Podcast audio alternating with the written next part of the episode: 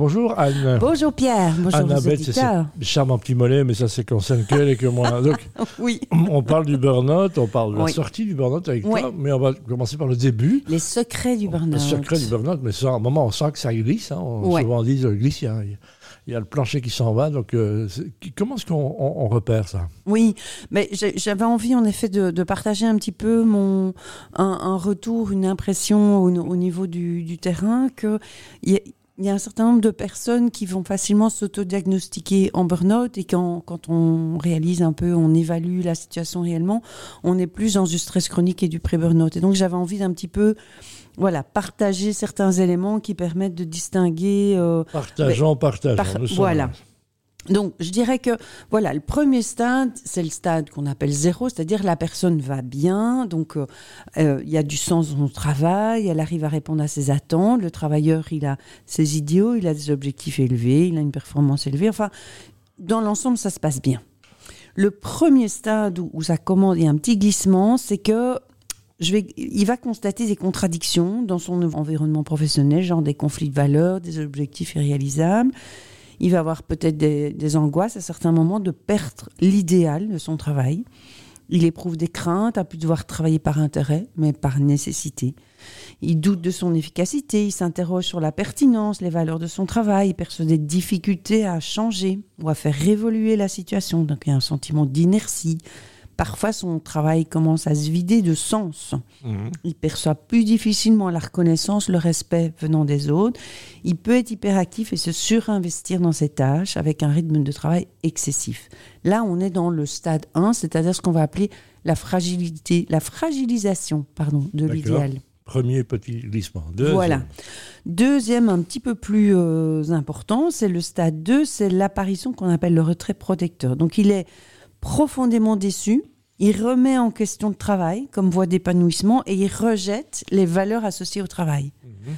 Alors il sent la nécessité de se protéger quand la perte de son idéal, il met en place des mécanismes de défense, il va manifester des premiers signes cliniques, donc euh, des troubles, euh, de l'irritabilité, de l'impatience.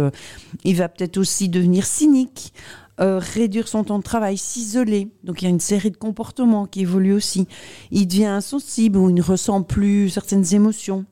Il éprouve des difficultés à garder une image positive de lui-même.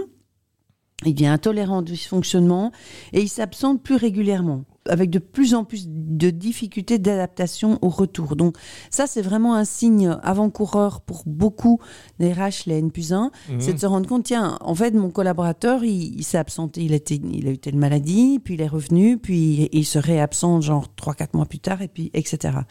Et dans ce stade-là, le mal-être au travail va contaminer la sphère privée. Donc la, famille, les loisirs, les amis vont un peu subir euh, ces sautes d'humeur et, ces, grosses euh, déceptions.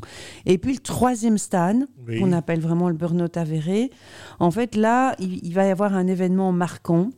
un, dernier événement, une dernière goutte qui va faire déborder le vase et donc genre impossibilité de se, lever, d'aller travailler, ou bien des crises d'angoisse, des longues crises de, larmes, une syncope, enfin voilà, une série d'événements assez importants qui vont déclencher ben, finalement des, des, affects que ça va plus du tout. Et là, le travailleur, il va arrêter de lutter. Donc son travail, son idéal de travail s'éteint le doute se réinstalle, il s'étend à toute l'identité de la personne, y compris dans la sphère euh, du travail. Il est en décalage au niveau de son rythme personnel, euh, qui est ralenti par rapport à la rapidité exigée au travail. Il est plus capable de travailler, il ressent de la honte d'être mis en incapacité. Ça y a bah, disons, c'est pas, pas réjouissant. Ça, non. beaucoup de honte, de culpabilité. Il se sent incompris par l'entourage qui va mhm. peut-être envoyer des messages genre Allez, euh, t'en as vu d'autres, euh, tu, peux, tu peux la compter. Ça va aller, ça va aller. C'est ça, ça va aller, le fameux ça va aller. Il risque de développer un état dépressif, mais ça, c'est pas, pas pour tout le monde.